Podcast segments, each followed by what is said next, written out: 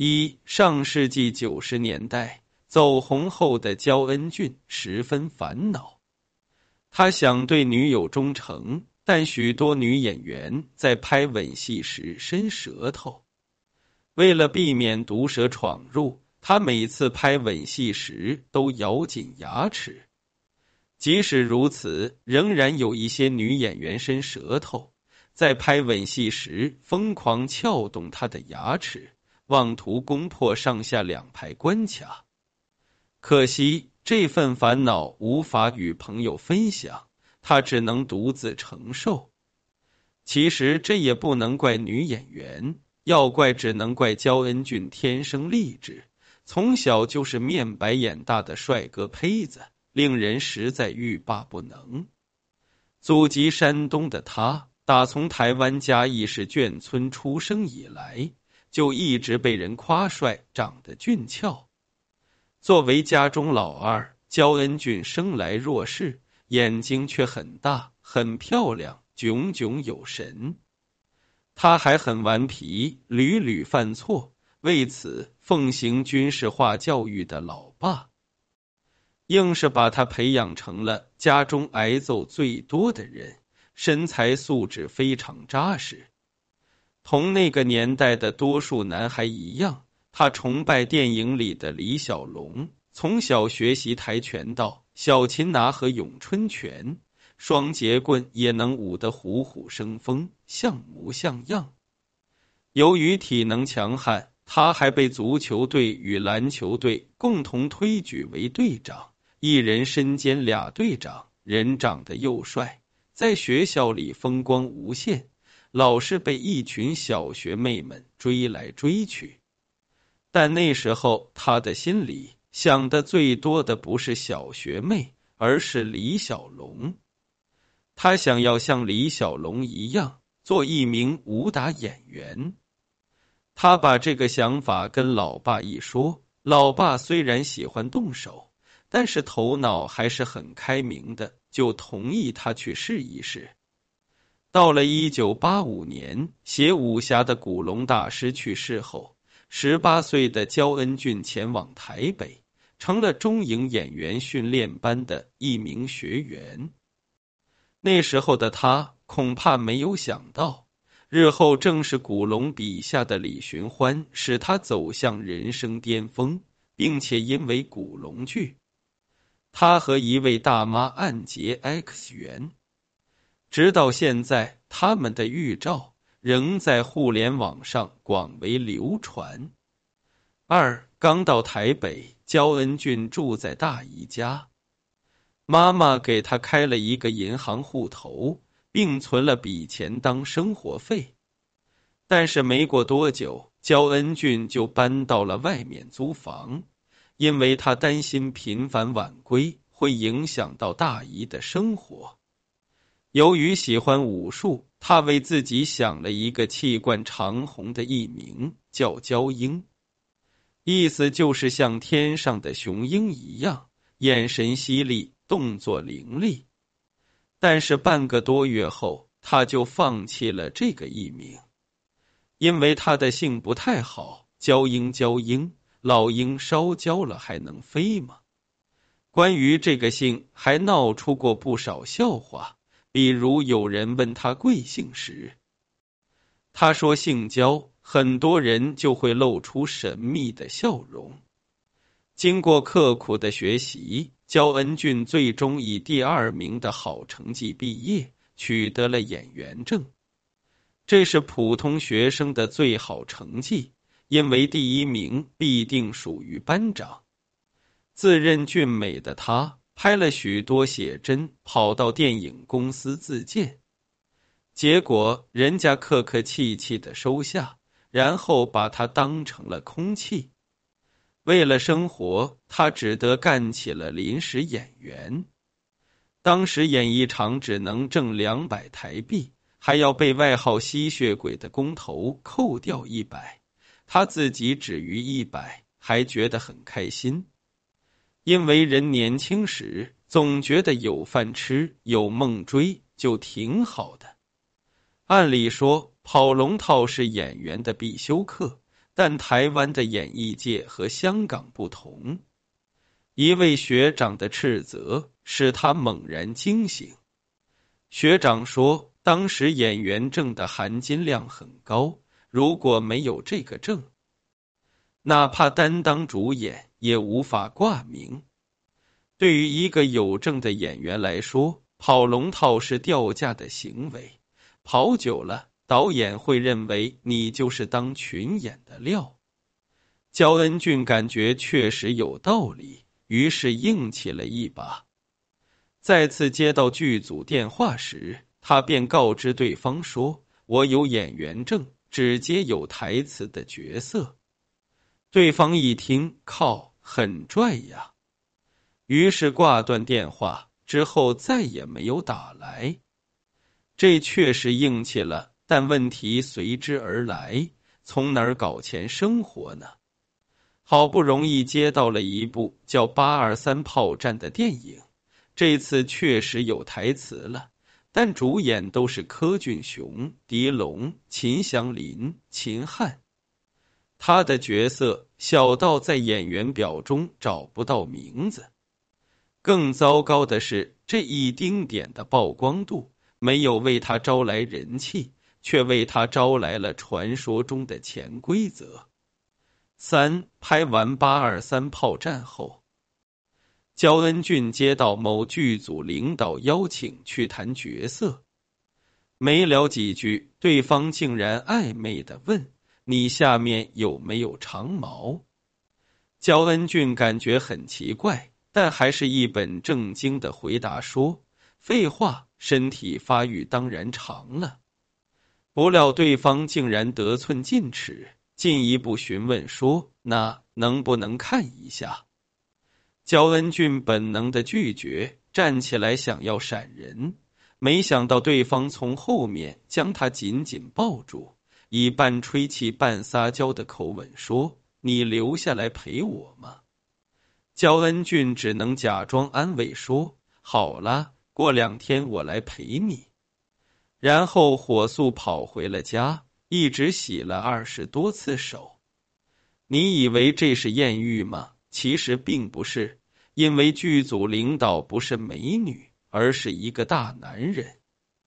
这段被同志性骚扰的阴影，焦恩俊还没走出来，他又赶上了服兵役。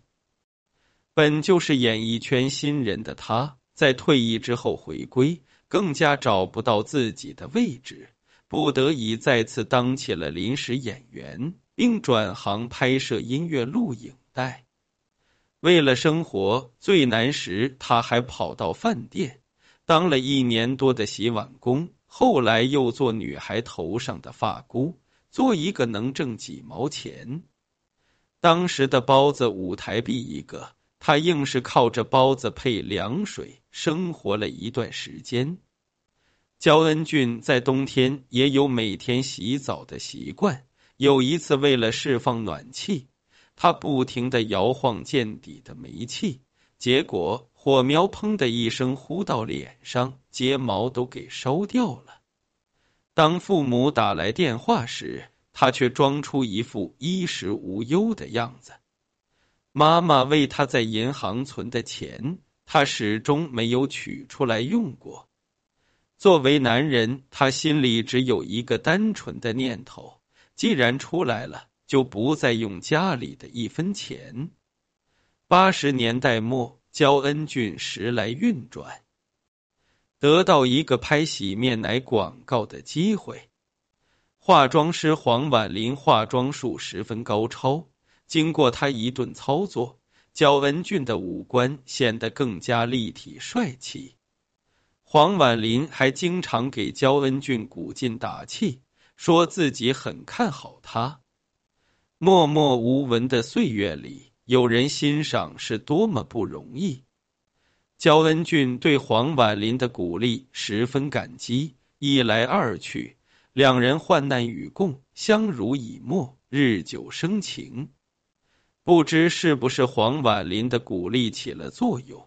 一九九零年，二十三岁的焦恩俊终于接到了生平第一个重要作品，出演了电视剧《莫道无情》的男三号方俊宏。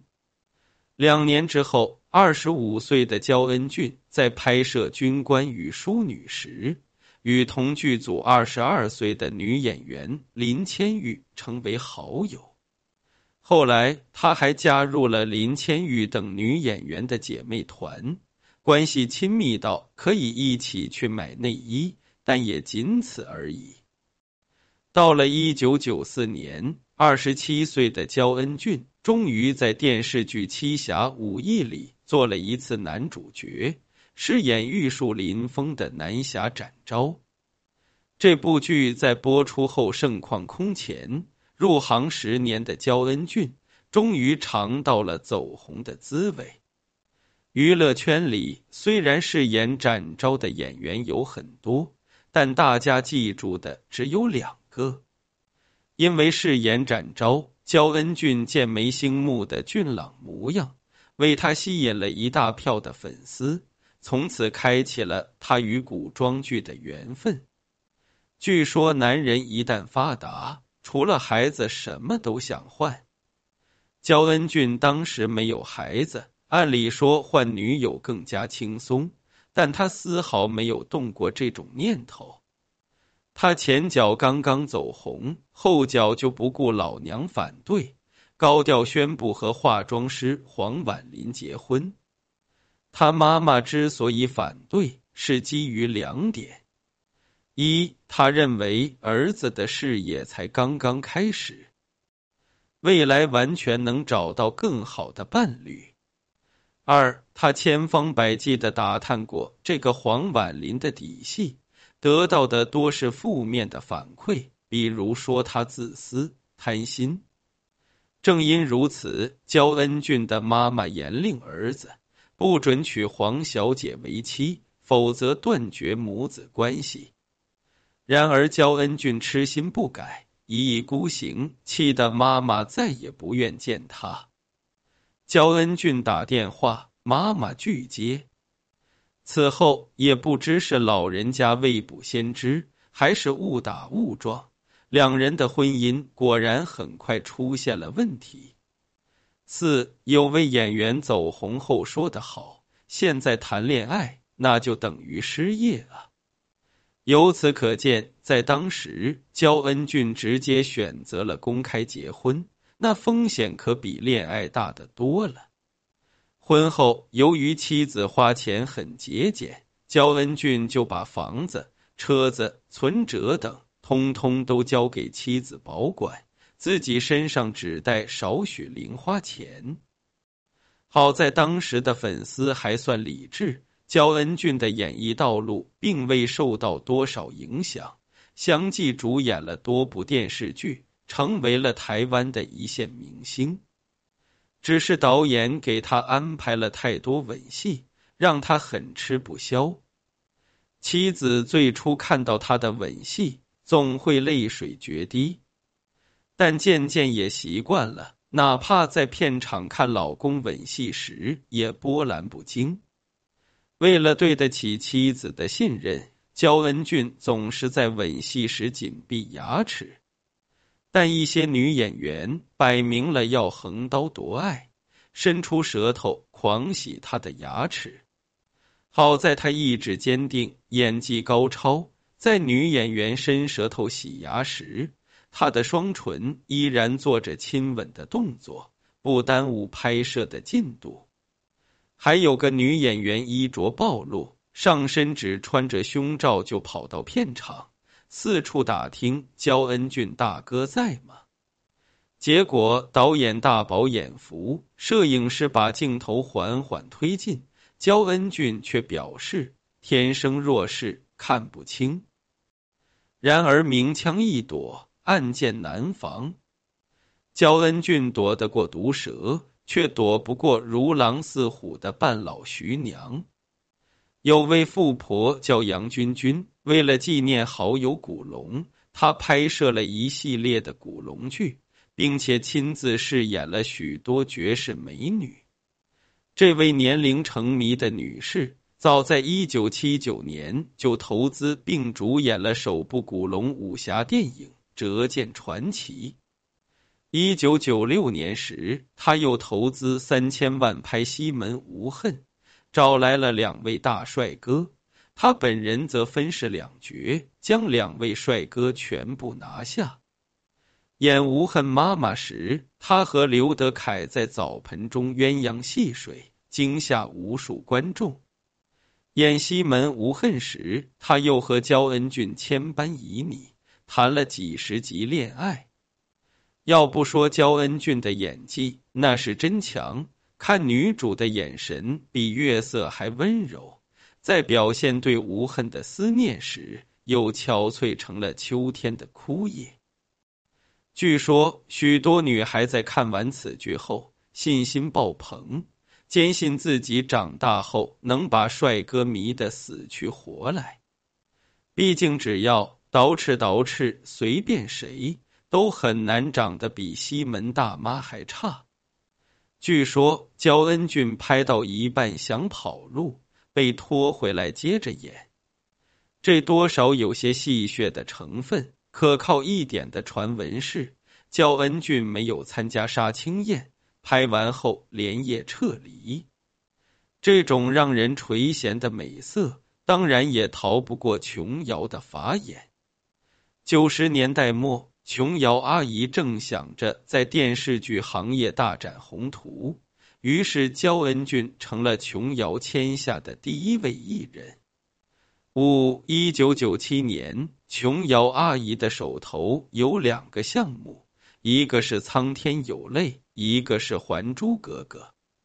虽然地球人都知道后者成了现象级爆款，但在当时，琼瑶阿姨更加看重前者。为了捧红心头，大爱蒋勤勤，琼瑶不仅让她担任《苍天有泪》的女一号。还亲自为他取艺名为水灵，更为他安排了一堆明星烘托，比如紫霞仙子朱茵、台湾电视剧一哥妥宗华。琼瑶还找到了焦恩俊，让他任意挑选角色。焦恩俊想要突破，于是饰演了这部剧里的大反派男二号展云翔。没想到焦恩俊拍戏时竟然改台词，还自作主张增加了场哭戏，别人都为他捏了一把冷汗。因为琼瑶从不允许改台词，说错一个字就得从头再拍。至于哭戏，更是精准到说第几个字时流泪。大家都以为完了，焦恩俊要挨批。不料琼瑶竟然为焦恩俊打了个八十分，这是琼瑶给演员打的最高分。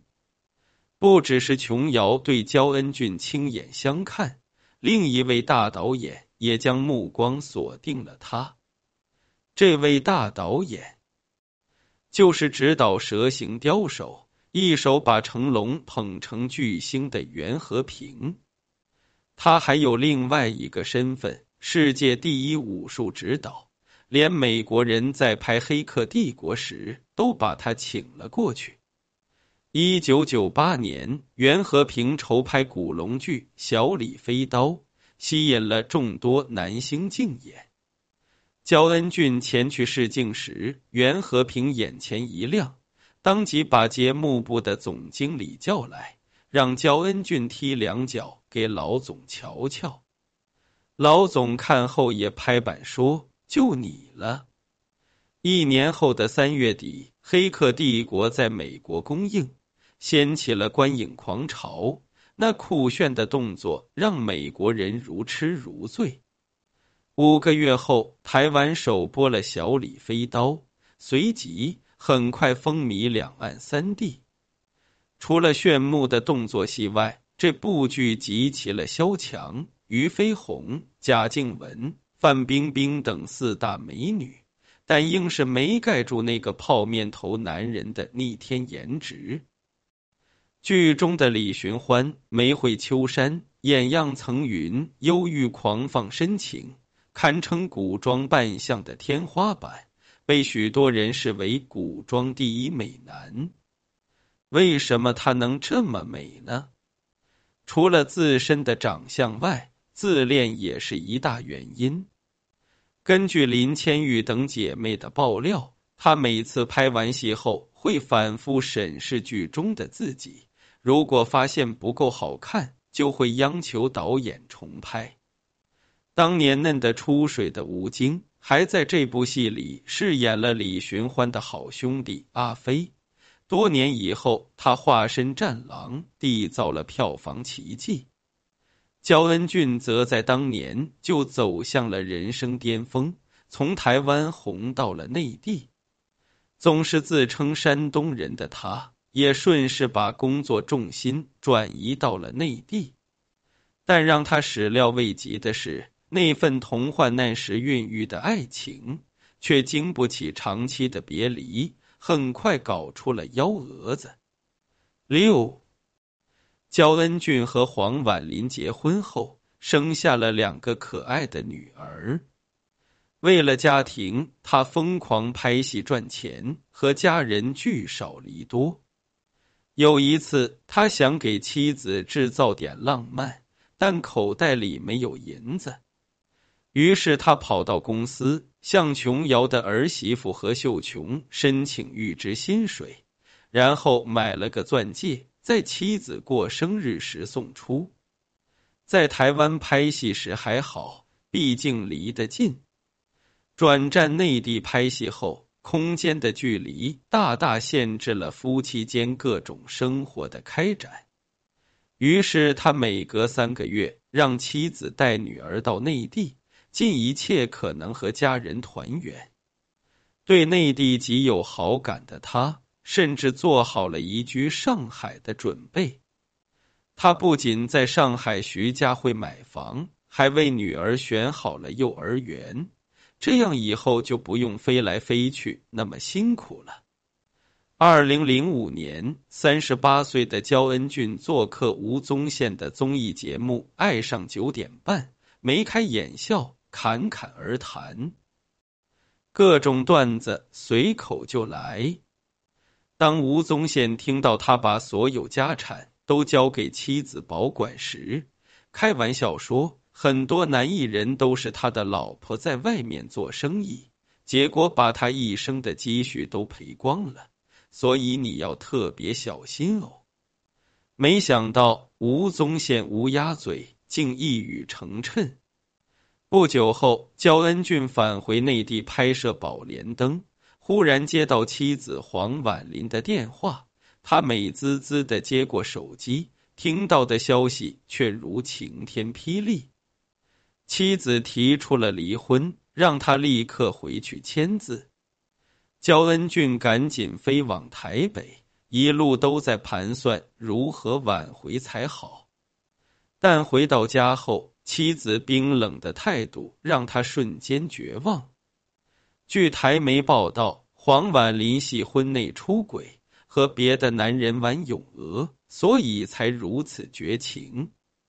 为了获得两个女儿的抚养权，他选择净身出户，把房子、车子等固定资产都给了妻子，还给了上千万的离婚费。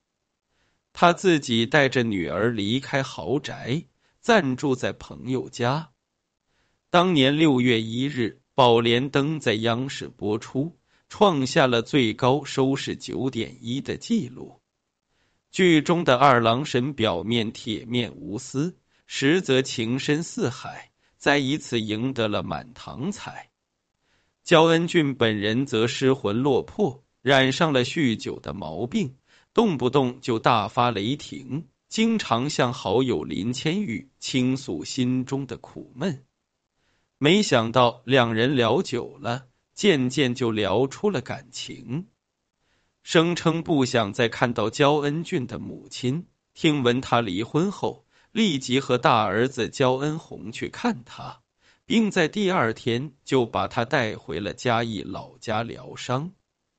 阔别十年的焦恩俊扑通一声跪倒在地，向母亲重重的磕了十个头，每磕一次。代表着一年的分离，失去了所有财产，还好身边有女儿，在亲人的陪伴下，焦恩俊渐渐恢复了元气，并在二零零六年和好友林千羽关系升级，正式交往。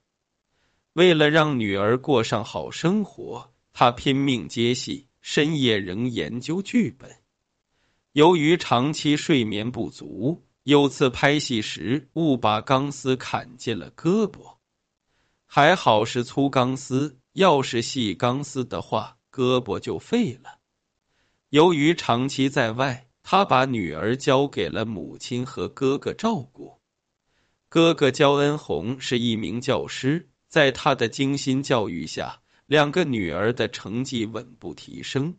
从二十多名分别上升到了第二名和第八名，但是霹雳却再次白日飞降。其二零零七年十二月初，正在横店拍戏的焦恩俊再次因为电话飞回了台北。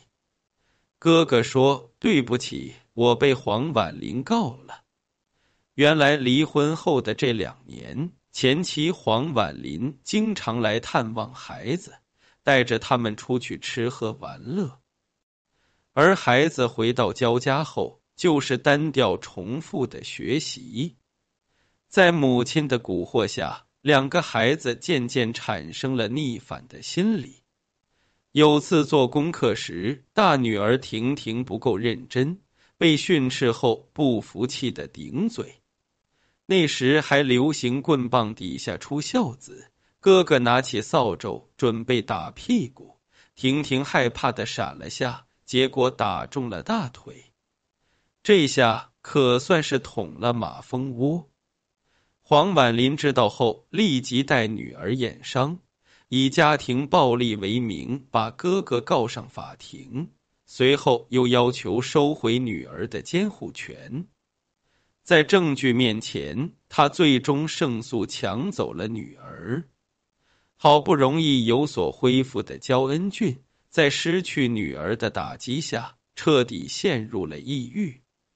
更让他伤心的是，女儿在妈妈的教育下，对他产生了偏见。当他去接女儿，准备玩上一天时，女儿竟对他说。妈妈不让我们和陌生男人在外面过夜。在两次见面后，前妻黄婉玲又以种种理由拒绝焦恩俊接触女儿。有次前妻明明在家却不开门，焦恩俊气得踢了一脚门，结果再次被告上法庭，索赔六万台币。后来更严重，由于黄婉玲坐吃山空。打电话想要复婚，饱受情伤的焦恩俊觉得没必要，选择了拒绝。而且当时的焦恩俊正和林千玉热恋，还在二零零八年二月带他参加了朋友聚会，等于公开了关系。但诡异的是，仅仅两个月后，他就在博客上公开出轨，透露说有别的爱人。林千玉发短信问他什么意思，他回复说：“抱歉，是我没说清楚你在我心里的地位，我心里只有他。”林千玉气得五雷轰顶，再也不愿和他联系。而在另一边，被拒绝的黄婉玲恼羞成怒，直接把女儿藏了起来。这一来，焦恩俊与女儿也彻底失去了联系，他的世界里兵荒马乱，随时都面临着毁灭。八二零零九年一月，拍完戏的焦恩俊回到了嘉义老家，本想接女儿一起过年，但是整整一个星期都没有拨通前妻的电话，既没地址，也无邮箱。焦恩俊左思右想，最终在母亲的鼓励下，通过博客给女儿写了封公开信，希望得到社会各界的帮助。这也许是一封寄不出去的信，因为爸爸不知道你们是否能看见。还别说，这封信真帮他联系上了女儿。